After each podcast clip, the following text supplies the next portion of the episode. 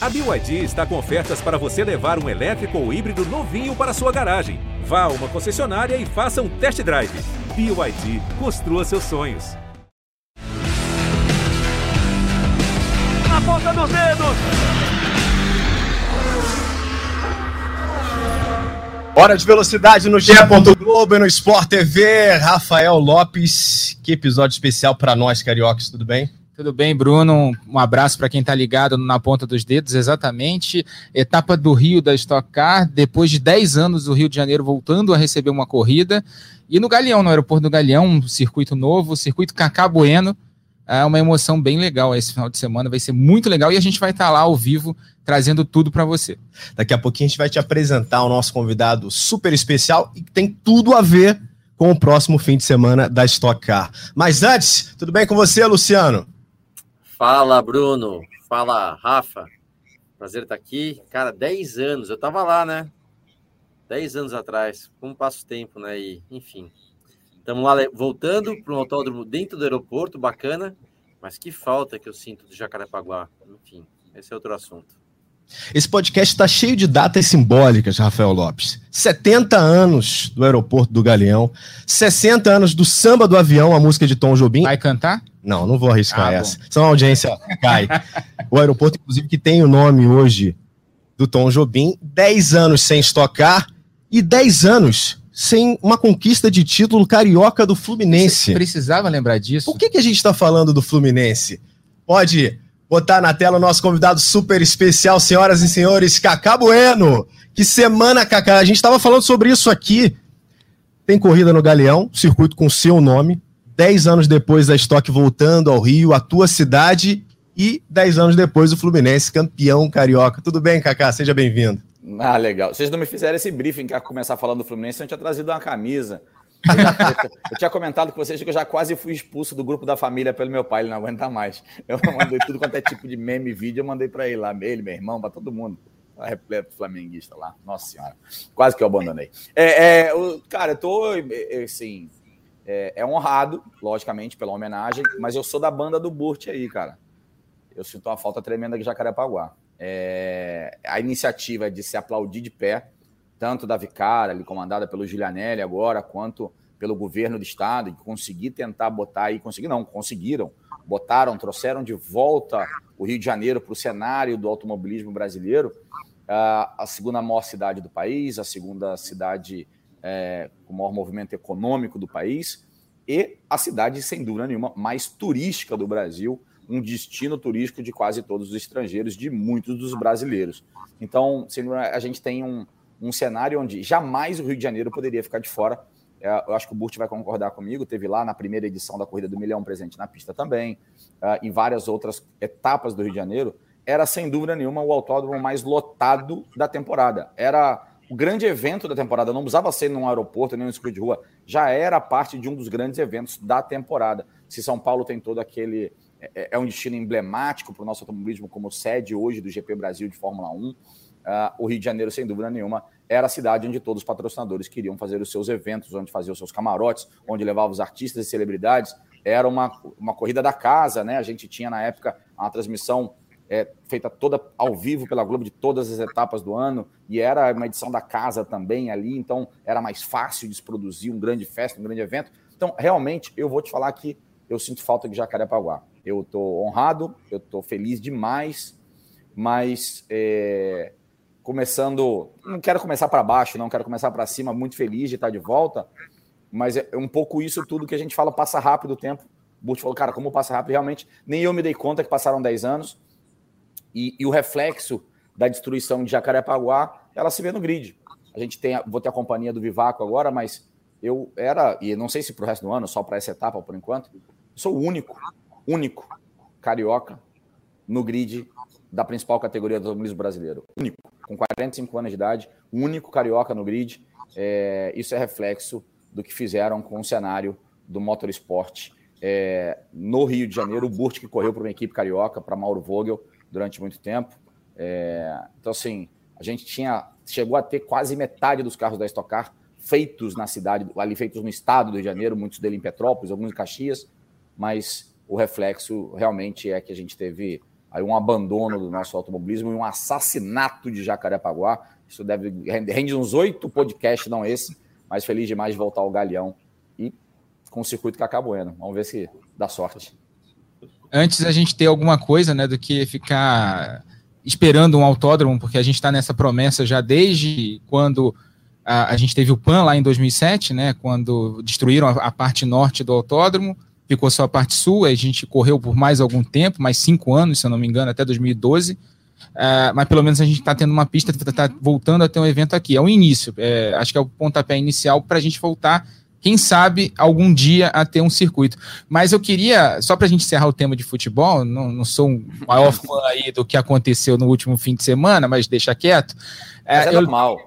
mas é normal, você já está acostumado. Ah, não, não, tá não, bom, não, é não, não é o que tá os números dizem, mas tudo bem, deixa pra lá. é, eu tava vendo as imagens daquela tua corrida de 2012, a famo... 2002, desculpa, a famosa corrida do Dia dos Pais, né, que você ganhou com o Galvão narrando, e você tinha o escudinho do Fluminense. Vai repetir a homenagem nesse fim de semana no teu carro? Cara, eu tô pensando, porque. Não sei se eu tô estragando a surpresa, mas o tem um moço lá na nossa equipe que vai botar o, a pintura do Flamengo. Eu falei, pô, não faz isso não, cara, pelo amor de Deus. E eu, eu falei que ele no, no meu box ele não entra. Ele ficou lá, é uma brincadeira à parte, é óbvio que a gente é automobilismo, é futebol, tudo em casa, tudo tranquilo. A família também é bem.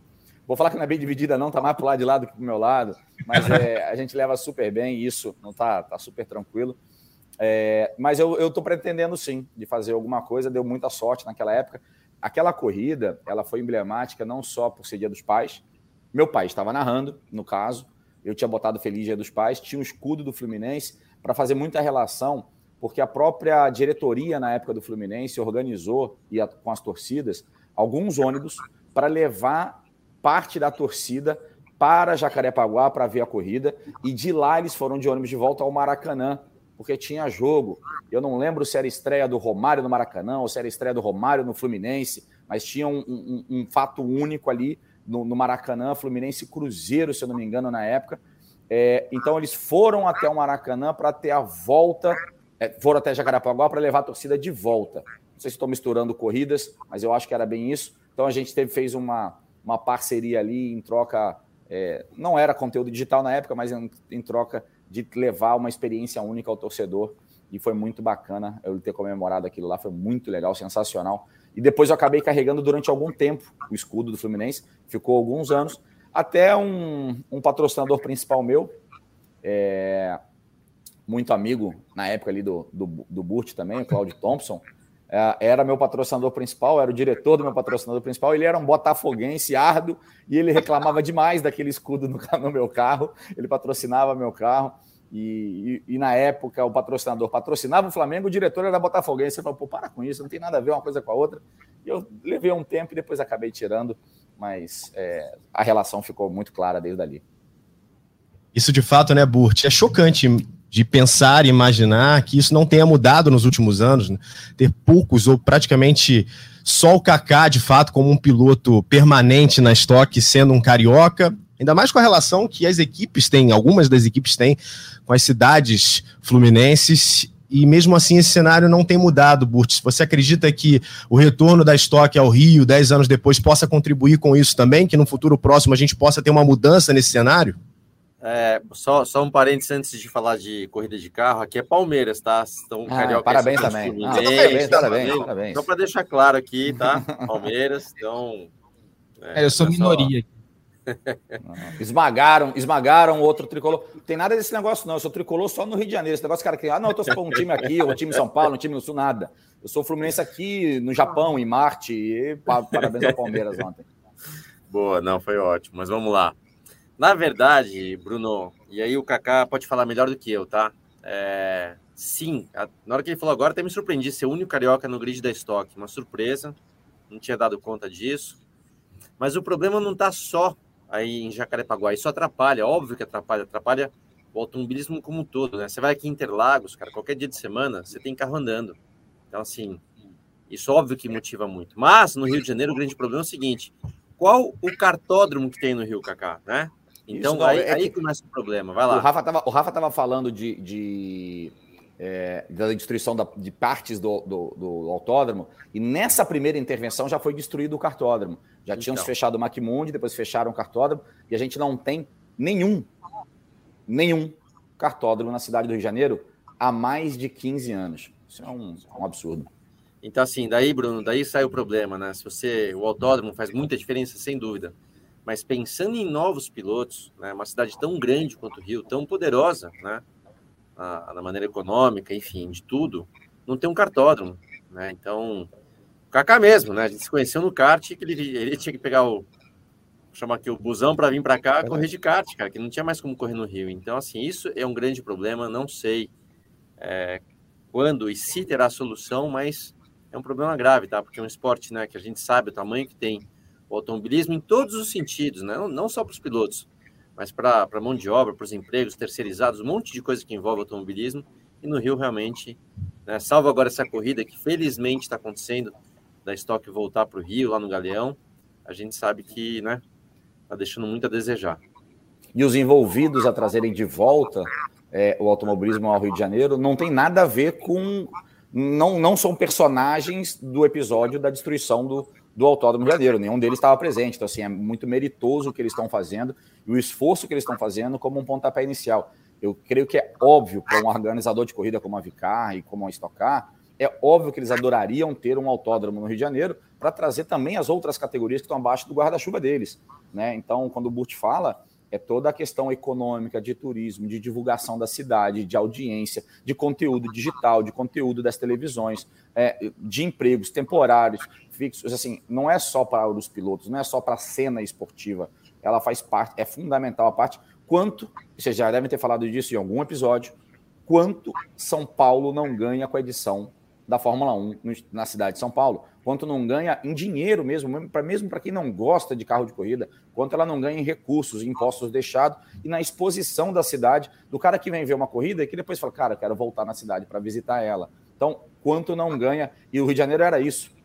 Era a etapa que o piloto não vinha sozinho, que ele trazia a família, que ele trazia Exato. os amigos, que ele ia para o hotel, que ele usava os restaurantes, que ele alugava o carro. Então, sem dúvida nenhuma, é, eu tenho é, é saudade da época que a gente tinha o Jacarepaguá, o cartódromo, né? Eu sei que o assunto é, é, é mais para cima, porque realmente é, é, um final de semana alegre, da gente estar tá voltando, mas fica a dica, fica o recado e a vergonha de quem participou politicamente da destruição do autódromo de Jacarepaguá para fins ou políticos ou escusos, porque claramente foram isso, todo mundo sabe, já é um assunto mais do que debatido.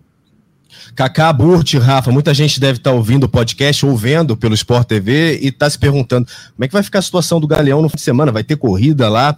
Bom a gente lembrar, o Galeão foi crescendo, ganhou espaço, são dois terminais, pistas que não são utilizadas mais. Em uma dessas pistas a gente vai ter a montagem do circuito Cacá Bueno. Falando especificamente agora da pista, Cacá, como foi para você, e acompanhei várias entrevistas suas falando sobre isso, ser uma espécie de consultor, alguém que auxiliou nesse trabalho todo, mas ao mesmo tempo também não poder usar muito a pista, porque você é um competidor, você vai participar da prova para não ter vantagem. Como é que foi tudo isso? É complicado, porque assim, participei, pero não mútil, né? Então, assim, é, foi muito mais uma homenagem e me pus à disposição de colaborar. Tanto que semana passada, semana retrasada, mandei para a galera, ó, se precisar de mim para ir lá olhar, é, fixar a zebra, ou como é que vai ficar o S, não pode deixar que se precisar, a gente te chama. Grilinho, cri, cri, cri, cri, nada. E outra semana me pus à disposição. Não voltei lá, não tive autorização de entrar na área. Foi só realmente no dia. E eu fui fazer uma gravação, essa promocional que a gente passou aí primeiro, e, e que ficou linda. Mas nesse dia, por exemplo, eu estava com o motor é, a 50% é, e as trocas de marchas a 5 mil giros, mil giros antes. Então, não deu para ver muita. Aliás, não deu para ver nada, deu para ver nada, e dá para ver nas imagens. Né? Não tinha delimitação de pista, não tinha zebra, não tinha tirado aquelas luzinhas né, é, visuais para o avião. Então, tinha, eu, o que, que a gente foi lá fazer? Além do vídeo promocional, transitar a uma boa velocidade em alguns setores para ver aonde podia ser transitado. Então, tinha, por exemplo, no meu gosto, não digo que seria a escolha, o traçado ideal da área não consegui fazer. Tinha uma ondulação muito forte. Na primeira passagem que eu dei, bateu, quebrou o piso, quebrou até um amortecedor. Falou, cara, para. Ficamos duas horas consertando e eu disse, para que aqui não dá. Esse lugar aqui não tem como passar. Vamos escolher outro trajeto. Então, é, é, por mais bem cuidado que seja o aeroporto e está muito bonito, uh, uma pista de avião nunca é tão lisinha, tão plana quanto um carro de corrida precisa. Então tem as suas ondulações, tem as suas dificuldades. Então não é que foi o traçado possível. Tinha várias possibilidades. Escolhemos um muito bom, um muito rápido. Dava para escolher um muito travado ou um muito rápido. É um muito travado, muito largo ou um muito rápido. A escolha, até mesmo pelo espetáculo que a categoria deu nas etapas de Goiânia, foram muito legais. A escolha mais lógica foi para um circuito mais rápido, para um circuito onde tivesse guerra de vácuo, onde pudesse andar três, quatro carros um do lado do outro. Então eu participei nisso, mas apenas nisso. Eu não sei exatamente onde vai estar a zebra interna, onde está o limite de saída. Eu até postei hoje no meu Instagram um trechinho de cinco segundos, eu passando num S. É, é, eu fiz esse S de quarta marcha, fiz de terceira, fiz de segunda, com cones. A gente botava cones para limitar a pista. Agora, qual foi a decisão final deles? Exatamente qual é o desenho, qual é o limite? Cara, é a categoria, nem eu sei, não tive lá. A única coisa que eu tive que usar, e aí sim, porque teve que fazer, e foram duas passagens, foi aí eles liberaram a potência do motor e o push, para eu fazer a reta principal para ver se não dava limitador de sexta marcha. Eu, tão grande que era a reta. E eu cheguei a, sozinho, um pouco de vento contra, pista suja, a 263 km por hora. Então, eu acho que no vácuo, com, se o vento mudar, com a pista mais limpa, com o carro mais acertado, eu acho que a gente pode alcançar velocidades perto dos 270 km por hora na etapa de, de, de, já, já ia falar Jacarepaguá, na etapa do Rio de Janeiro, no Galeão, no circuito Cacabueno. É, então vai ser uma velocidade realmente muito rápida, com muitas possibilidades de ultrapassagem, de freada, de tangência. Vai ser uma corrida muito legal de se ver. Rafa, esperamos muita velocidade. Imagina o público ouvindo isso, né? Na expectativa de acompanhar no Sport TV e, naturalmente, quem vai lá também assistir. Exatamente. A gente mostra, tá passando até o horário aí na tela, né? 15 h 20 no sábado, a gente abre a transmissão para a classificação e no domingo, a partir de meio-dia e 10, uma, um pré-hora super especial. Uma hora antes a gente abre a transmissão. Eu, Everaldo Marques e o Luciano Burti, ao vivo lá do Galeão, com reportagens do Cláudio Barbosa e do André Pessoa. Quer dizer, uma super transmissão que você vai ver aqui no Sport TV. Claro, se você for também é, ao Galeão, vale muito a pena, né? Voltar a ver uma corrida ao vivo é, é, depois de 10 anos, né? Vai ser uma emoção muito legal. Mas para falar do Kaká, né? Ele que é o maior campeão em atividade da categoria, né? pentacampeão da, da Stock Car tá numa fase um pouco ainda complicada, né? Desde o ano passado, ele fez aquela pole é, lá no, na, em Goiânia na primeira corrida do ano passado e depois não conseguiu engrenar um bom desempenho né, ao longo da temporada. está vendo justamente as imagens da pole dele lá em Goiânia. Como é que tá para isso para esse ano, Kaká? Como é que eu vi que vocês desmontaram o carro, ficaram procurando os problemas? Como é que tá essa situação lá na equipe Crown? Cara, é difícil. É difícil. A gente precisa reagir rápido e, e não dá para mais esconder nem ficar alisando o problema. É, eu conversei muito com eles essa semana, tive lá de volta. Cheguei ontem, a verdade, ontem, 11 horas da noite, eu cheguei de lá. É, e é muito claro, eles sabem, eu sei, ou a reação, ou a reação é, é, é, é rápida e contundente, ou a gente precisa buscar novos caminhos. É, essa, essa é a mensagem minha, do patrocinador, da equipe, eles sabem disso. Uh, a gente fez um, três boas temporadas como ainda como CIMED Racing, né, em Petrópolis. É, lógico que eu queria ter disputado o título naqueles três anos, mas não dá para falar que foram anos ruins. Né? Em 2018 faltavam quatro corridas para acabar o campeonato, eu era terceiro no campeonato, vinha de, um, de uma dobradinha com Fraga no Velocitar, outra etapa que eu tinha chegado em terceiro, com vitórias no Rio Grande do Sul e Campo Grande. Então, assim, 17, 18, 19, a gente. Agora são imagens mais antigas, de momentos mais de títulos, mas é, com, com, com resultados muito bons. Cara, a pandemia em 2020 foi um golpaço violento para gente. Eu não consigo botar isso é, é, é, no cenário total do desempenho. Eu volto a falar em 21. 21 começa muito bem. A gente começa com uma pole em Goiânia, um ano promissor, um ano onde a gente teve tempo de trabalhar. É, isso é uma etapa de Jacarepaguá, e olha que legal, cara. Jacarepaguá, é, se eu não me engano, é, é a corrida que eu estava com um problemaço aí na, na caixa de direção, com ela quebrada, na verdade, perdendo posições, mas administrando para levar o título. Então eu vinha meio brigando com o volante, sofrendo demais para chegar numa posição para levar o título apenas e levei é, aí no Rio de Janeiro. Então aquela primeira era Interlagos, primeiro título, aí o bicampeonato Jacarepaguá. Então 21, a gente vai numa numa toada que começa forte o ano, muito bem o ano. Isso aí, Tarumã, é que eu, fica difícil comentar, que Tarumã, tá, imagens de Tarumã, a gente está falando do, do, atual, a gente volta então, a gente vamos falar das imagens, que é mais legal. Para quem está é, ouvindo pô, só o áudio do podcast, é, a gente está é, fazendo a imagens para exibir no, no Sport TV 3. Então, o Kaká está comentando justamente as imagens dos títulos dele na categoria. E aí passou agora o terceiro título é, conquistado em Tarumã.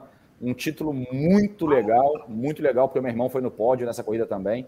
Então, eu comemorei com ele no pódio. É... Depois a gente teve um título resolvido onde eu larguei extremamente mal, aí que complicadinha a largada. é, larguei ali no, no Velocitar, mas eu tinha. Velocitar, não, no Velopark. Mas essa corrida é, poderia ficar um pouco mais para trás para levar o campeonato. A disputa com o Marcos Gomes. Ele corta caminho na segunda perna da Chinquene para me acertar. acaba me rodando. Uh, foi super resolvido, a gente é amigo hoje mas tudo bem, o campeonato aí já estava definido, porque o Max precisava vencer a corrida e ele já estava fora da corrida por um incêndio. Então já era campeão, mesmo no meio da corrida. Tranquilo, fomos comemorar mesmo sem, sem terminar. Ele foi o tetracampeonato de 2011, lá no, no Rio Grande do Sul também. E o de Interlagos, a famosa corrida do milhão, que eu ganhei, mas não levei, né? É... Ganhei, mas não levei. Das imagens, eu tô ganhando. Eu tava com meia reta de vantagem. Já aí já tô no embalo, tô desligado já. E eu venho desligado desde o café. Eles me passam faltando 50 metros para cruzar a linha. Ricardo Maurício e Thiago Camilo. Eu já tô desligado desde lá de baixo. E. tava lá. Eu subi na distância quando eu tava na Schenker, na distância que tava, tava longe demais. E o carro acaba o combustível. Perdi um milhão, mas a, cena que fica para a cena que fica é exatamente essa. Eu cruzo em terceiro, sou campeão, pentacampeão e toda a equipe, porque explicar um pouquinho do milhão, galera. É, o milhão não é para o piloto, o piloto leva 30%, 40%, 20%, depende do acerto com a, com a equipe. Na, naquele caso, naquele meu ano, era 30% para mim, o resto fica para o outro piloto e para a equipe. Né? A gente faz ali uma junção de quem ganhar cada um leva 30% e 40% vai para a equipe, para os mecânicos, dividirem entre todos os mecânicos. E para a gente é grana, mas para os mecânicos, tinha mecânico que ganha de bônus mais do que o que ele ganha de salário da temporada do ano inteiro. Realmente muda a vida, paga as dívidas. Tem mecânico, o motorista do caminhão, o cara que lava a peça, todo mundo ganha uma fatia do milhão.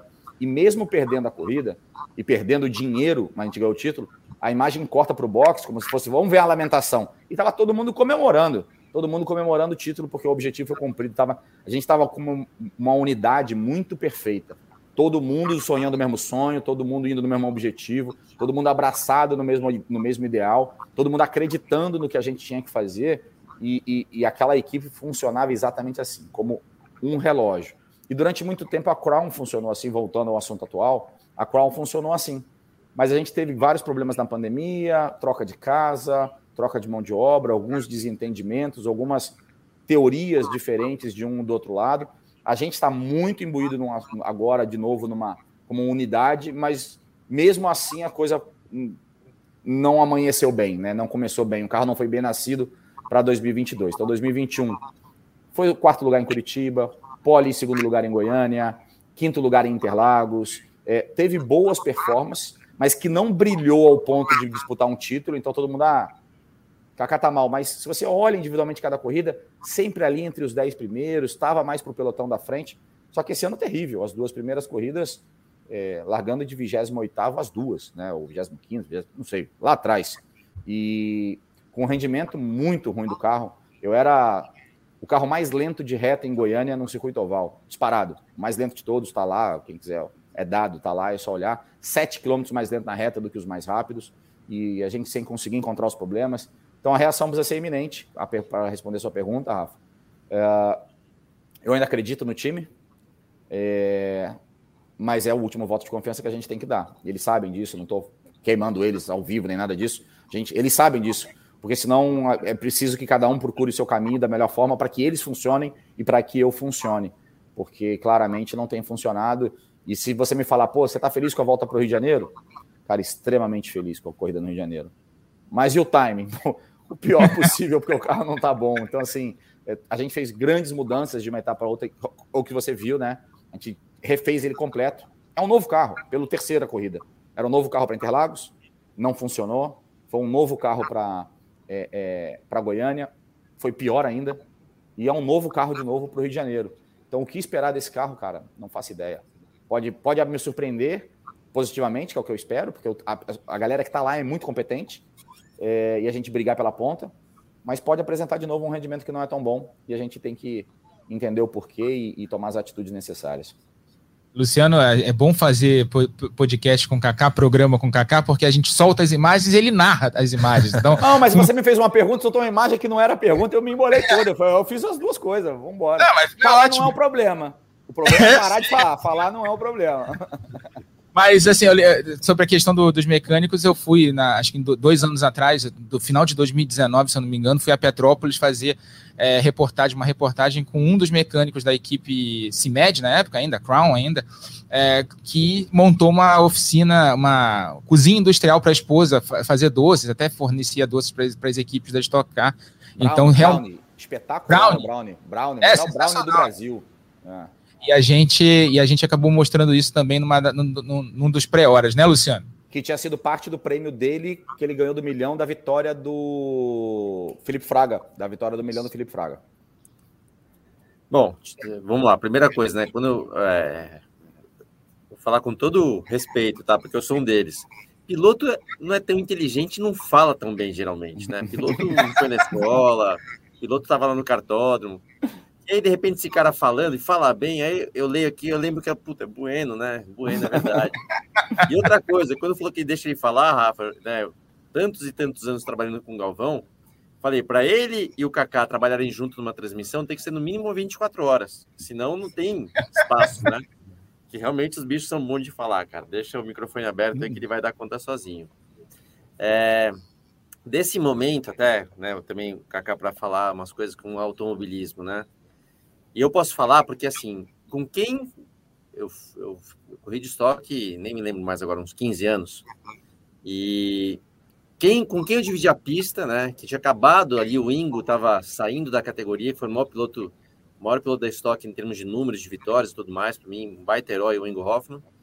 Mas quem foi o piloto com quem eu corri que mais, né, o mais vencedor, o cara mais difícil de ser batido? Esse cara aí, o Kaká, né? Então, assim, é, é e hoje eu vejo o Kaká com dificuldade, né? E você vê como o automobilismo é difícil, né? Aquela frase que eu, que eu tenho, que é o esporte individual mais coletivo que existe.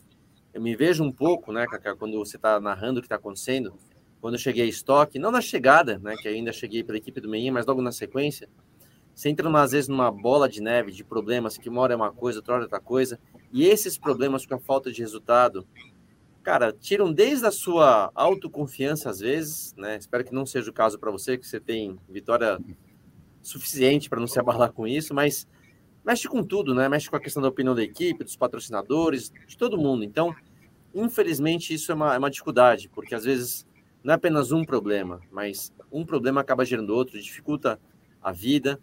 É, e às vezes o resgate é, é realmente difícil, precisa de uma mudança drástica para ver se tem resultado. Então, faz parte, né? Sinto muito de você estar, tá, ainda mais nesse momento, concordo com você, né? Voltar para o Rio, uma pista com seu nome, né? Pô, o momento não é o bom, mas vou te falar, cara, não, né? depois de levar, vamos falar, depois de levar tanto pau do Kaká na pista, não era muito de torcer para você, não.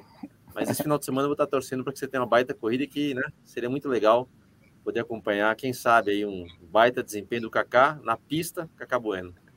Ah, obrigado, Burt. Mas assim, é, eu não estou tirando meu corpo fora, não, tá, gente? É, é, é, na verdade, assim, é que nem com carro, quando o carro não anda, você não, você não tem muito o que fazer.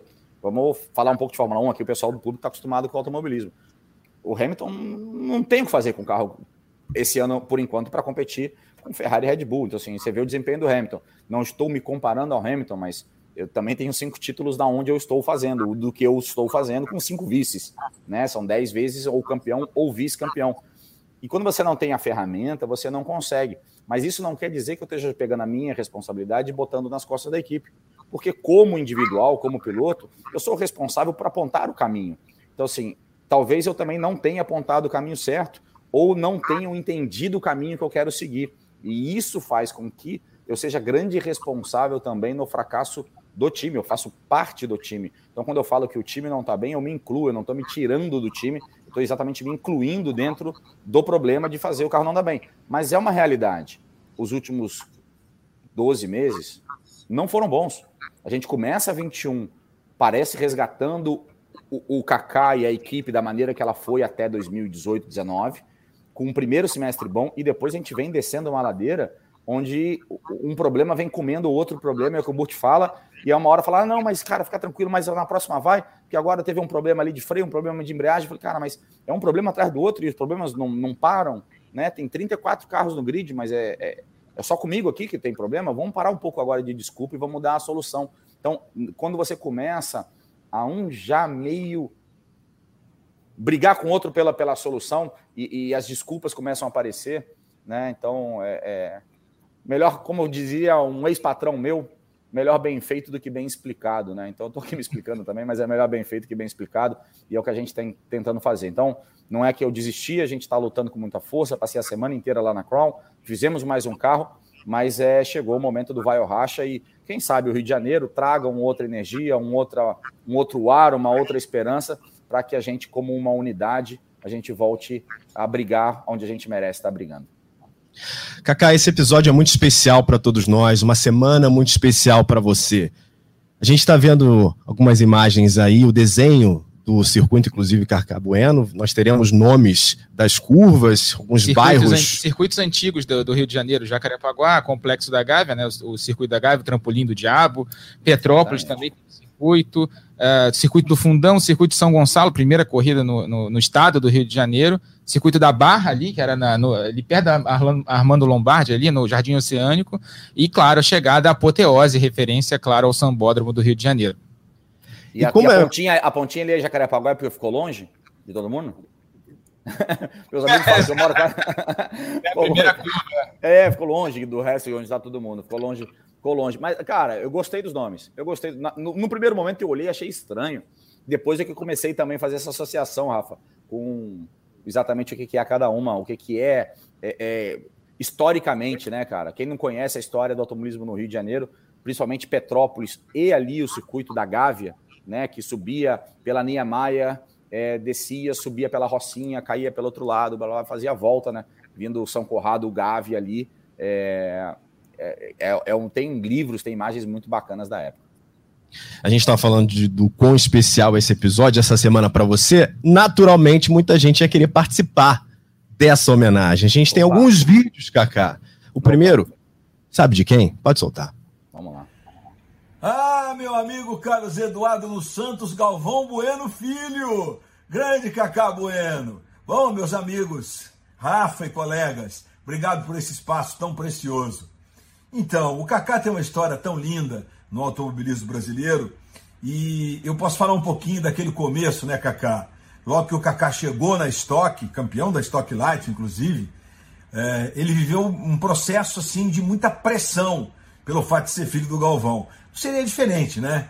É, nesse país, todos os filhos de grandes profissionais nas suas respectivas áreas sempre sofreram esse tipo de pressão, de comparação, às vezes de acusações levianas, na maior parte das vezes, no caso do Kaká, totalmente. E aí foi um começo em que essa pressão fez do Kaká um cara ainda maior, é, ainda mais gigante do que ele é. O Kaká sempre teve um talento absurdo. E quando a gente retratava esse talento do Kaká na pista, as pessoas às vezes diziam: Ah, mas está falando isso porque é amigo, porque ele é filho do Galvão Bueno. Ah, doce engano, né, Kaká? Mas que alegria poder participar aqui depois desse tempo todo, Kaká. É, a vida passou rápido demais, né? Parece que foi outro dia. Lembro do seu primeiro título em 2006. É, são cinco títulos. Perdi até a conta do número de vitórias, 37. Se eu não estou enganado, me corrige aí se eu tiver errado. Só na estoque. E outras tantas vitórias em outras categorias, em outros autódromos por esse mundo de Deus. E agora, Kaká, depois que esses anos todos passaram e você se transformou num gigante do esporte é, brasileiro, um gigante do nosso automobilismo, a gente se depara com essa realidade, né? A realidade de uma prova que vai levar ao circuito o seu nome, é uma homenagem muito justa. Aliás, numa semana em que você comemora o título do Fluminense, você é torcedor do Fluminense, e a gente vai ter uma corrida de estoque no Rio de Janeiro que ficou sem autódromo, depois das obras no Parque Olímpico e com eh, o fim do autódromo Nelson Piquet. Eh, agora a gente tem a prova do Galeão com o circuito Cacá Bueno. É uma homenagem linda, muito justa, mas acima de tudo, Cacá, é uma homenagem que nos remete a um cara que levanta uma bandeira importante toda a vida, o tempo todo, em prol da segurança, em prol da competitividade, em prol da evolução, em prol de mais espaços para o automobilismo. E o Rio de Janeiro está agora é, sem uma pista, sem um autódromo. E não é fácil de resolver, porque o Rio de Janeiro não tem mais espaço nas suas áreas mais nobres. Fazer um autódromo em Deodoro, como chegou a ser, a ser aventado, não acho que seja uma solução das mais adequadas. Mas é, eu quero te saudar, evidentemente, por tudo que você faz de contribuição por esse esporte e pelo esporte brasileiro, pela, pela importância que você tem para o esporte brasileiro, pelo teu talento, pelas tuas vitórias, por tudo que você representa, mas acima de tudo deixar aqui uma pergunta, né? Será que a gente vai conseguir ter o autódromo de volta no Rio de Janeiro? Isso é um sonho. Eu acho que as pistas é, improvisadas, digamos assim, né? Como é o caso do Galeão, como pode ser uma pista no aterro. Muito se falou até de fazer uma corrida de Índia ou de um né, no aterro, é, que é uma, é uma alternativa, embora não resolva o problema de você trazer incentivo para o automobilismo no Rio de Janeiro, né? Legal seria a gente ter um autódromo. E aí, o que, que você pensa a respeito? Aquele abraço, Kaká. Parabéns por tudo. É um privilégio ter te conhecido ao longo dessa vida. E não preciso nem dizer que é um privilégio ser colega de profissão e amigo do teu pai, que é uma lenda, que é um gigante, que é único. ah, dá um beijo no Popó também, na Letícia, na família toda. Fique com Deus, garoto. Valeu! Ah, sensacional. Vocês querem me emocionar. Pelo amor de Deus, depois vocês enviem isso para mim. Eu quero, esse, eu quero esse depoimento. Vou guardar com carinho. O Luiz é um cara que ele sabia dar o espaço para a gente falar ou se postar é, numa época onde a gente não tinha tanto espaço para falar. Né? É, hoje, hoje melhorou muito com as redes sociais, com toda a parte digital. A gente tem muito mais tempo para falar para o nosso nicho. Antes a gente tinha um espaço muito limitado em determinadas áreas, mas eu lembro de um começo, ele fez questão de me levar num programa de entrevista, e aí eu estava naquela época ali dos meus primeiros títulos, e eu tive uma hora para falar quem era o Kaká, o que o Kaká veio fazer, o que, que eu queria fazer, é, qual era a minha luta. Eu acho muito da imagem do, da pista, do circuito, né? É, não é pelos meus títulos, é, não é porque eu formei como piloto, mas é, é, eu pelo menos sinto assim e gostaria que fosse assim. É o reconhecimento pela luta que eu tive pelo automobilismo no meu estado, na minha cidade. Eu sempre lutei muito pelo automobilismo, eu sempre falei muito automobilismo, sempre defendi o automobilismo e principalmente ele no Rio de Janeiro, né, mostrando e defendendo com muito orgulho o chão onde eu me criei. Né, no cartódromo de Jacarepaguá, nas primeiras corridas no autódromo de Jacarepaguá. Então essa luta foi foi bastante intensa e ele fala claramente certo sobre isso. Né? Aquele primeiro momento e da crítica, é, algumas com sentido, outras completamente fora do sentido, me criaram uma casca e me fizeram talvez um pouco bocudo demais. Mas era a minha maneira de me defender e de postar quem eu sou. Não criar um personagem, mas simplesmente mostrar quem eu sou e que eu vim para executar, eu vim para fazer, eu vim para girar. E, e isso eu, eu queria deixar sempre aquela mensagem. Deixei muito longe essa, esse, esse tempo, apesar de continuar me irritando com as coisas mal feitas, mas eu deixei um pouco longe esse tempo, mas sempre transformei num defensor bem grande. E para responder a pergunta dele, cabe sim no Autódromo no Rio de Janeiro, cabe muito claro. Concordo contigo, não é Deodoro, nunca foi, sempre foi um crítico a Deodoro.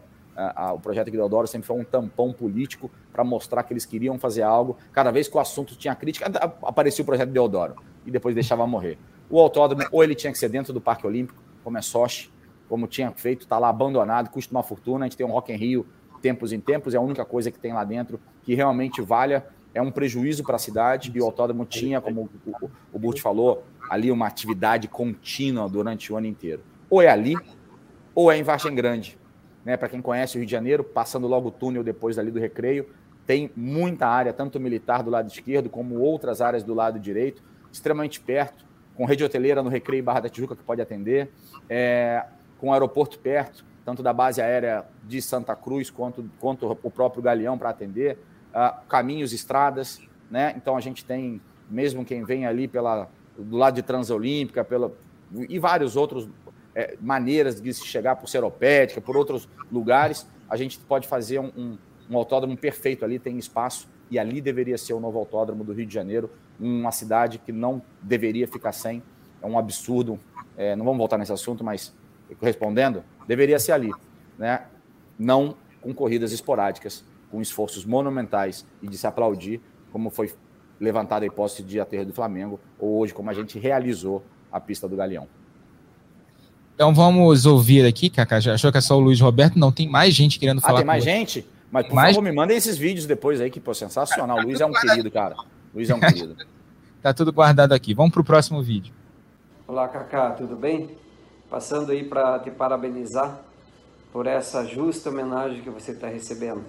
Afinal, você tem uma linda, importante e vitoriosa carreira no automobilismo brasileiro. Lembrando também que em 2006, quando você passou pela equipe Aerofarma RC, já no primeiro ano você conquistou teu primeiro título e no segundo ano teu bicampeonato. Nós somos orgulhosos de ter contribuído com esse feito. Porém, isso só foi possível devido à tua garra, competência e profissionalismo. Aproveite e curta mais esse lindo momento da tua carreira. Um grande abraço. Pô, ó, esse é um cara de respeito. É, Burt correu lá também. É um cara que é, continua num nível espetacular. É, um, é incrível. E o filho dando sequência a, a, tudo que ele fez. Então, o Meinha é um cara querido. E a gente não tem só dois títulos brasileiros, não, né? O Meinha, não esquece, a gente tem três.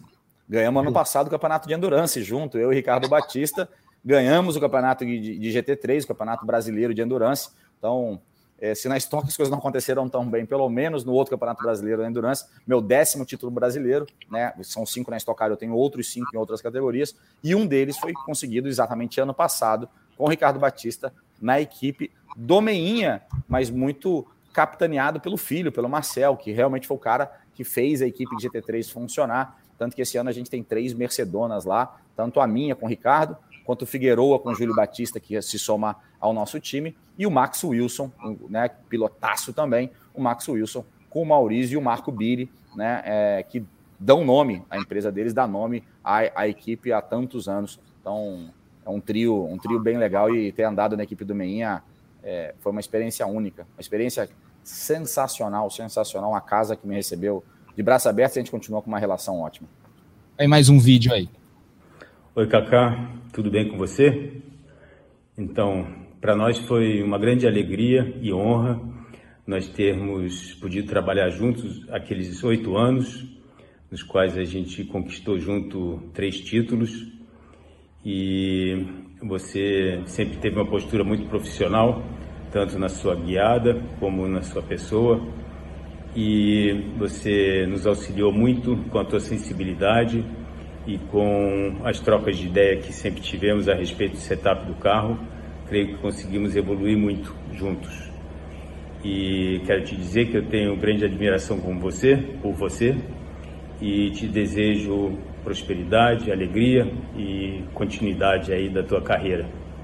Dê um abraço também na sua família, que eu prezo muito, tá bom? Forte abraço, meu amigo. Tudo de bom. Cara, sensacional. Esse é um cara sensacional, sabe tudo. A Andréia sabe tudo. Eu sou um agradecido. Cara, você olha por onde eu passei, né, cara? Não só ele, as equipes que eu passei antes, né? Na Action Power também, com a família Marques, que o, o Burt também correu lá. É, assim, mas o Andréas foram oito anos de casa, né? Oito, tem, tem muito casamento por aí que não dura oito anos, cara. Oito anos é tempo aberto num lugar e, obviamente, a, a, a relação foi se desgastando em alguns momentos, né? E eu também não saí de lá só por vontade própria. Óbvio que eu queria, tinha uma boa relação incrível com o William Lube, que tinha sido meu chefe de equipe lá dentro mesmo da estrutura do Andréas, e é meu amigo pessoal, apesar de qualquer divergência a gente tenha profissional, é, que não estamos conseguindo fazer as coisas dar certo. É, naquele momento também foi um problema de patrocinador. O patrocínio começou a falar que não sabe se fica, não sabe se fica, não sabe se fica. Eu falei, então vou buscar meu caminho. Vocês não sabem o que fica, eu não vou ficar a pé em dezembro, vou buscar o meu caminho. E, e o João Adib, na época, com a CIMED, me, me recebeu de braços abertos então eu acabei saindo da estrutura do Andrés Mateus depois de oito anos. Mas lá foi, cara, oito anos sensacionais. Foram três campeonatos e três vice-campeonatos, né? E um terceiro lugar. É, foram dos oito, sete anos a gente performou num nível assim absurdo e com uma cobrança de todo ano tem que ser de novo ele, tem que ser de novo ele. Então a gente teve muito, muita troca de informação. É, é, o carro era parecia que era construído em conjunto, sabe? Assim, eu, eles achavam que o carro precisava tracionar mais, eu falava, não, o carro a tração não é bem para mim, eu quero que saia menos de frente. E, e, eles faziam o que eu queria. É, era, era o carro era desenhado e feito muito em cima do que eu queria. E eu tive um companheiro de equipe absurdamente veloz, rápido, competente, que era o Daniel Serra, uh, e consegui, nesses oito anos, superar ele sete vezes. Né? Um cara que depois que, você, depois que a gente foi cada um para um lado, ele ganhou três campeonatos. Então, é, mostra também a confiança. É, primeiro, um cara que me puxava para cima, e depois a confiança que o time tinha em mim e construir o carro para mim. Eles me davam as ferramentas que eu precisava para ganhar de caras que são extremamente alto nível. Kaká, o que, que você precisa? Cara, eu preciso frear 5 metros mais dentro. Então a gente vai fazer um carro que freie melhor. Ah, mas isso vai pagar uma punição ali na, no meio de curva. Eu me viro com a mínima. Eu quero cinco, frear 5 metros mais dentro. Então, o carro era sempre construído para minha indicação, para minha troca de ideias. O Andréas falou isso, nem sabia que existia esse vídeo, deixou transparecer isso. Então, a gente conversava diariamente sobre esse setup, é, é, sobre o caminho que tinha que ser dado, e ele era gênio para encontrar as soluções. Gênio. A equipe dele, a organização, principalmente, cara, eu vejo se eu pudesse falar hoje, o Meinha é, é o cara que é genial, e o Andrés é o cara que tem tanta organização que o negócio também fica genial em cima de tanto dados, de tanto método de trabalho sensacional os dois lugares. São exemplos, né, Burt, de casamentos vitoriosos. Kaká falava sobre isso. Por vezes você junta um piloto muito talentoso com uma equipe muito capaz, mas não necessariamente da liga, não necessariamente dá certo. E a gente acabou de mostrar dois exemplos na carreira do Kaká que deram muito certo, Burt. Não, foi muito certo. Sem dúvida, né? Você vê, no fundo, no fundo também, é, Bruno, é, o melhor piloto acaba acaba caindo na melhor equipe, com o melhor patrocinador, as coisas acabam se unindo, né? Então, tudo isso é mérito, obviamente, do Kaká, né, das vitórias que ele teve, que foram, foi levando ao interesse das melhores equipes em contratá-lo, os melhores patrocinadores, então é uma união. E aí dá até um pouco de invejinha, que eu lembro esses anos que ele está falando, né? Por exemplo, que estava ali com o Andrés e tal, que ele pedia para frear mais dentro, cinco metros e resolvia. Eu estava né, em situações, não, não o tempo todo, tá? Também tem que ter cuidado e respeito às equipes que eu passei, mas em vários momentos eu pedia para frear mais dentro, na verdade não conseguia e o carro piorava em algum outro lugar. Então, isso eu falo que é o desafio do automobilismo, não é simplesmente é, você conseguir fazer aquilo que você deseja, o acerto do carro. É, quem escuta o Kaká falar e ele sabe disso, não é tão simples assim. Às vezes você quer melhorar ali, no melhor e você piora outra coisa. Então, é um desafio muito grande, cara, mas você geralmente consegue somar o melhor piloto, com o melhor carro, com o melhor patrocinador, com a melhor situação, para ter os resultados. A gente viu isso em diversas categorias, né? A gente viu isso até hoje. Então, é uma união de, de esforços, mas, obviamente, de muito mérito também. É, porque tem muitas vezes você junta dois caras muito bons e começa aquele não entendimento do que você quer do carro, né? Eu acho que o Butch fala sobre isso. O cara abre um computador, você fala assim, oh, eu queria fazer isso. Você fala, não, mas o que o outro piloto ele está fazendo 5 km mais rápido aqui, está freando 10 metros depois. Eu falo, meu filho, você quer que eu vá lá fazer? Se eu frear 10 metros depois com 5 km mais, eu vou cair dentro da água lá no lago, no Interlagos. Eu cair dentro da água. o carro não faz. Você quer que eu vá lá fazer para te provar no computador? O computador mostra muito o que o carro faz. Ele jamais vai te mostrar o que você gostaria que o carro fizesse por você. Então, o grande entendimento do engenheiro é quando ele consegue entender é, e te dar o que você gostaria que o carro fizesse por você. Ele só vai mostrar os defeitos que o carro tem, mas não o que você gostaria de ter como qualidade. E esse casamento é fundamental. A gente viu passagens, vamos falar mal mal com o Rubinho. Ganharam as últimas duas corridas, não ganharam? E a passagem do Ricardo Maurício lá? É, não foi boa. Então, às vezes, o pensamento de um piloto com um baita engenheiro não casam e as coisas não acontecem. Então, é, é, tem muito isso. E nesses dois que vocês mandaram o vídeo, pelo amor de Deus, cara. Foi casamentos assim, ótimos. Obviamente, casamentos têm suas brigas, têm suas discussões, mas foram dois casamentos ótimos e com, e com vários títulos. Alguém que se inspirou muito em você agora também mandou mensagem, mais um talento brasileiro. Vamos ouvir. Fala, Kaká. É, cara, tô aqui para te, te dar os parabéns por essa conquista. Acho que muito legal, né? Você ter uma etapa praticamente dedicada a um piloto como você, pentacampeão da Stock Car coisa que a gente sabe que não é fácil na, nessa categoria. E um cara que é ídolo no, no motorsport no Brasil. É, pelo menos um dos meus ídolos. Você sabe que eu sou muito grato, eu, minha família, por tudo que você fez. O cara que mais incentivou lá atrás para eu me dedicar aos carros de turismo. É, e eu sou muito grato por ter seguido esse caminho, né? Que querendo ou não é um pouco do seu caminho. E, cara, meus parabéns de verdade. Assim, você merece demais ter um circuito com seu nome, é, uma etapa em casa, na sua casa. É, e é isso. Estou muito feliz por você. Espero que você esteja se sentindo também com muito orgulho de você mesmo. E eu sei, putz, o cara que você é, eu te conheço muito bem. É um cara super correto, é um cara que, enfim, eu não tenho palavras. Eu sei que quando o Kaká fala uma coisa, ele faz aquela coisa. Então, é, eu te admiro demais. Conto sempre aí com a minha amizade, é, o apoio e, e parabéns. Espero que você tenha um excelente final de semana. Abraço. Porra, sensacional. Meu filho. Esse cara aí ele tá na DTM, cara. Onde ele chegou, velho? Sabe, correndo no mundo inteiro. Isso aí eu, eu, eu, eu prezo, eu prezo como eu, eu, cuidei um pouco da carreira dele, eu não sou responsável pelo talento dele, eu não sou responsável pelo começo da carreira dele, eu não sou responsável por nada de onde ele chegou, mas eu li, eu cuidei dele em pouco tempo ali, exatamente como eu cuidava da carreira também do meu irmão, como eu pude direcionar, dar conselho, falar, ser amigo, mostrar o caminho, a melhor equipe, é, a melhor categoria para ele estar presente.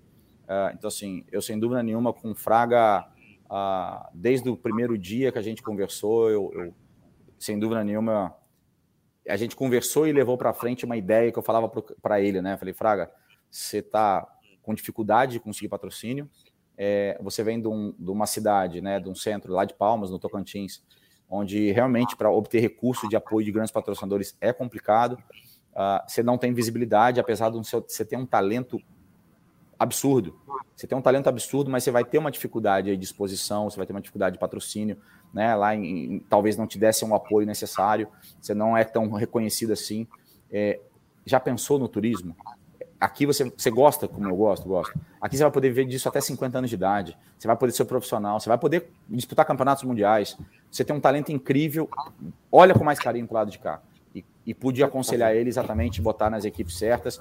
Por exemplo, eu acho que eu fiz parte do processo é, de colocar ele numa equipe que eu nunca corri, mas que eu acredito que faz um trabalho espetacular, que era o Mauro Vogel. Eu falei, teu primeiro ano você precisa estar no Mauro Vogel, cara. Não, porque essa equipe, é aquela, você precisa estar lá no Mauro Vogel. Com, com, você vai ter toda a atenção do mundo, com um carro fantástico e com baixa pressão.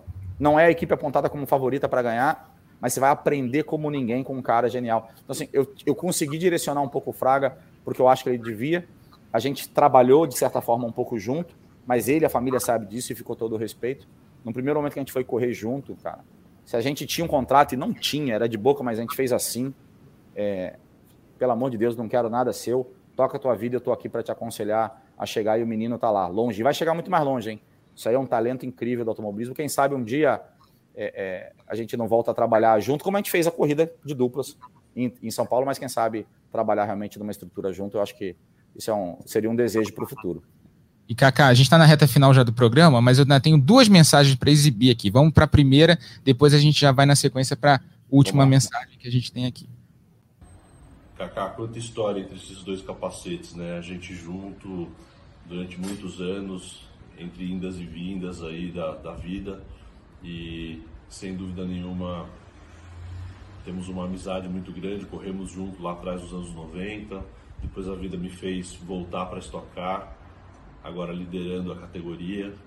E quando a gente conseguiu esse feito de voltar para o Rio de Janeiro através do GP Galeão, é, foi unânime dentro da, do escritório da Stock Car, da Vicar, que o, o, circuito tinha que ter, um nome, o maior campeão em atividade.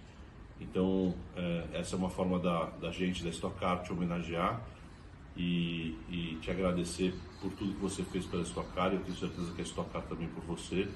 Parabéns, continue acelerando muito no grid da Stock Car e a gente quer te ver sempre por perto, tá bom? Um abraço. Cara, é genial. O, o cara é meu amigo pessoal. É, hoje falo para ele, falei outro dia para ele.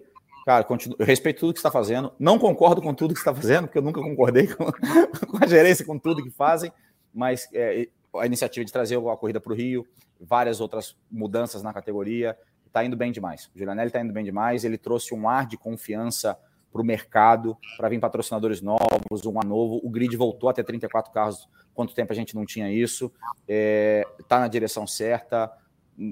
Nem tudo eu não faria da mesma maneira, mas se eu tivesse lá, eu faria um monte de besteira também. Então, assim, não estou falando que ele faz besteira, mas eu estaria fazendo um monte. Então, sem dúvida nenhuma, está indo super bem. E começou, e pouca gente sabe dessa história, né? O Julianelli foi meu empresário em 2003, 2004. a gente trabalhava junto, ele, ele trazia recursos, patrocinadores, né? É muita responsabilidade dele, né? Também junto com a minha irmã e com o Graminho na época, mas muita responsabilidade dele ter trazido na época a Petrobras para o Correio de Petrobras. Então, assim, é, é, foi um, um, um parceiraço lá atrás e a gente voltou a se encontrar agora. Né? A gente correu junto, como ele falou, de Uno, de Fiat Uno. Ele capotava mais do que corria, essa era a verdade. Capotou duas corridas seguidas em cinco. É, rapidamente foi para outro lado do automobilismo. Uh, mas a gente correu junto, ficou amigo naquela época, correndo junto, 1995 ou 6. E depois voltou a se encontrar em 2002 e voltamos a se encontrar agora de novo. O cara que eu respeito demais e está fazendo um grande trabalho. Para terminar essa sequência de homenagens, vamos deixar o coração mais quentinho? Opa, vamos lá. Oi, amor. Hoje eu tô aqui para dizer o tanto que eu tô orgulhosa desse momento que está chegando. Circuito Cacá Bueno dentro do Galeão. É, eu estamos juntos há 14 anos, né? Então eu acho que eu sei bem da sua luta em tentar deixar vivo o Autódromo de Jacarepaguá. Infelizmente não foi possível. Depois, acreditando em promessas, tinha aquela esperança de que outro autódromo seria feito e, infelizmente, nada aconteceu. Temos aí o estado do Rio de Janeiro sem um autódromo, porém a Stock Car não mediu esforços e fez essa linda homenagem para você. O circuito Cacabueno dentro do aeroporto com certeza vai ser uma experiência inesquecível para todo mundo, tanto para a gente que trabalha lá, hoje em dia eu trabalho com você, quanto para você. Eu espero que a gente tenha um final feliz, com um troféu para a gente encher mais essa prateleira aqui. Quero te dizer que eu sou sua fã número zero e tenho muito orgulho de toda a sua carreira. Você é vitorioso, você é exemplo e você, sem dúvida nenhuma, é um ídolo de muitas pessoas. Um beijo, eu te amo. E agora tô com essa galerinha aqui que também vai mandar um recado pro papai.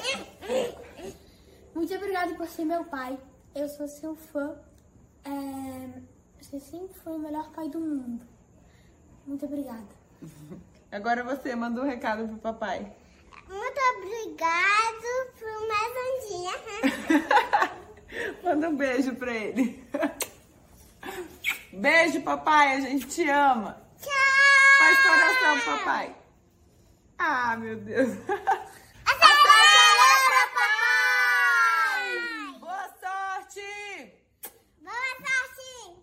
Boa sorte. Sensacional, sensacional. Agora vocês me emocionaram de verdade. E ela, na verdade, ela tá na mesma parede do que eu tô. Você vê como ela é cuidadosa, ela cuida da casa, ela cuida de mim, cuida dos detalhes. Ela fez ficar muito mais bonito do jeito que eu tô, acendeu a luz, fez, né, todo mundo é, bem mais. É, se ela tivesse, ela tá trabalhando, se ela tivesse casa hoje, não, daria, não, não estaria deixando eu estar aqui de barba. Ela faz a barba, para aparecer na televisão. Tal. Então, eu, eu, sem dúvida nenhuma, sou um Cara, um agradecido por ter encontrado a Thalie no caminho. É, ela cuida de mim, da casa, dos detalhes, das coisas, conselho, fala, se mete, se intromete, como tem que ser mesmo, e, e a gente vai caminhando junto para frente. E ela, ela, ela sabe disso. Quantas, quantos dias eu, eu não curti a família, quantos dias eu viajei é, para lutar pelo Rio de Janeiro, quantas reuniões eu fiz com o governador, com o prefeito, com o secretário, com o vereador, com o deputado e eu nem gosto de político. Quantas vezes eu fui viajar pelo interior do, do, do, estado do Rio de Janeiro, a outras cidades, eu fui a Queimados, eu fui a Abusos, uh, cara, eu fui em vários lugares, conversar com vários prefeitos, para também tentar viabilizar um autódromo no estado do Rio de Janeiro. A minha luta para não ser destruído. Então, assim, a, a Thali sabe o, o, quanto eu lutei e quanto e eu perdi a guerra. É, o Fraga falou que eu, o que ele fala fazer, faz. Essa eu perdi. Eu não, nem sempre consigo realizar tudo que eu me prontifiquei a fazer. E eu perdi a guerra no Rio de Janeiro pelo autódromo, mas tomara que um dia alguém consiga vencer essa guerra, a gente ter de volta não só uma iniciativa maravilhosa como vai ser essa semana, uma corrida que eu não tenho a menor dúvida que todo mundo que estiver lá na televisão vai curtir demais, mas que a gente possa ter de volta um autódromo e que a gente possa ter um legado, né? Que na hora que eu me aposente da Stock Car, eu ainda quero correr mais alguns anos, o Rubinho acabou de ganhar duas corridas, tem cinco anos a mais do que eu. Né? A Talautone, o Zonta, tem tudo, eles têm que parar antes do que eu. Enquanto eles não pararem, eu também não paro. Então, assim, é, ainda tenho alguns anos de estocar, Mas eu não quero, quando eu parar, não tenha ninguém para seguir o meu caminho. Né? Meu filho não anda de kart. Eu não, eu não vou pegar cada vez. Se ele quisesse muito, eu faria. Mas eu não vou pegar cada vez que ele quiser treinar de kart, duas horas e meia, três horas de estrada para ir a volta redonda e voltar para ele andar de kart. Então, assim, é, é, ele não tem contato nenhum com oficina mecânica, com automobilismo, com autódromo, com, com kart, com nada. Então, assim, é, é, você não dá o exemplo, você não mostra, você não leva ele junto, você, você não tem o contato.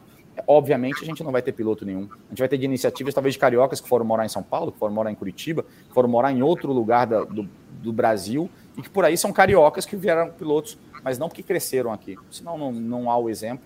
Então, é, sendo o Matar, ele sabe da luta que eu tive, quem sabe alguém um dia consiga ganhar essa guerra, a gente ter de volta não só a, a Corrida do Galeão, mas vários eventos. Não precisa ser Fórmula 1, tá, gente? Toda hora o pessoal, não, mas a Fórmula 1, cara, dá para ter um autódromo rentável, muito legal, com vários, com vários eventos. Esse final de semana correu o Sul-Americano de TCR, lá no interior de São Paulo, correu o Sprint Race, teve a Porsche Cup em Goiânia, tem a, a Copa Truck, tem eventos internacionais, tem a Indy, tem a MotoGP, tem vários, tem, tem vários, vários, vários, vários campeonatos, e principalmente o, o regional, o dia a dia, né? O autódromo sendo utilizado para eventos, para bicicleta, para running, escolas técnicas, escola de engenharia, é, parcerias, parcerias técnicas com montadoras, com, com petroleiras. Então, assim, um autódromo é um parque de eventos e, infelizmente, a gente não tem esse parque de eventos na cidade do Rio de Janeiro.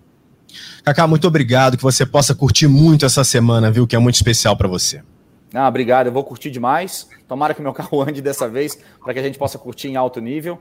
Quem sabe? Eu não apronto uma surpresinha numa corrida 2 aí, chegar lá entre os 10, largar lá na frente e ganhar uma corrida 2. A gente tá. É, assim, pô, o Kakamai tá sonhando pequeno, não quer ganhar a corrida 1. Um. Óbvio, o trabalho desde o primeiro dia de treino vai ser para fazer a pole position e ganhar a corrida 1. Um. Mas a gente tem que entender que a realidade hoje do meu carro não é essa. Tomara que a gente tenha avançado muito nos trabalhos desse mês e quem sabe eu possa sair com um troféuzinho do, do Rio de Janeiro no final de semana seria, seria magnífico. Seria de, seria de descer do carro e beijar o chão, porque é, de mais uma vez essa terra me dá uma alegria que sempre tem me dado. Faço questão de continuar, mesmo sem ter um patrocinador hoje que tem a sua escritório central no Rio de Janeiro, a minha equipe está no interior de São Paulo. Não faz mais sentido economicamente, profissionalmente, eu morar no Rio de Janeiro, é, mas eu não, não arredei pé daqui, faço questão de morar aqui, é pertinho do mar né, estou aqui o Burt, meu amigo pessoal, me chama de carioca, sempre me chamou o carioca, então estamos aí representando a, a cidade e o estado. E o GP do Galeão com transmissão dos canais de Sport TV, Rafa. Sábado, meio, sábado 15 e 20, né? A partir de 15 e 20, no domingo, meio-dia e 10, né? Um pré-hora especial de uma hora. Vou estar lá com o Luciano Burti, também com o Everaldo Marques na narração, né? Vai, vai contar essa história. O nosso ridículo vai contar as, as histórias é, do Grande Prêmio do Galeão. Vai ser muito legal esse fim de semana. Eu estou ansioso, principalmente por ver o automobilismo de volta no Rio, mesmo que dessa forma. Valeu, Burti. Valeu. Valeu, Bruno. Obrigado mais uma vez. Valeu, Rafa. Tamo junto no final de semana. Corrida que promete, né? Que nem o Kaká falou, uma pista de alta velocidade, então pode esperar um monte de ultrapassagem. E Kaká, vamos estar tá torcendo por você, cara. Espero que tenha um carro bala, você poder andar bem, assim como você merece, que vai ser um final de semana bem legal. Valeu, tamo junto. Valeu, valeu, obrigado. Agradecendo o Cacá, o Luciano, o Rafael Lopes. Lembrando que esse podcast, Na Ponta dos Dedos, tem a produção do Lucas Sayol a edição do Bruno Mesquita, também do Pedro Suaide, coordenação do Rafael Barros e a gerência do André Amaral. Velocidade nos canais Globo, emoção na pista. Na ponta dos dedos.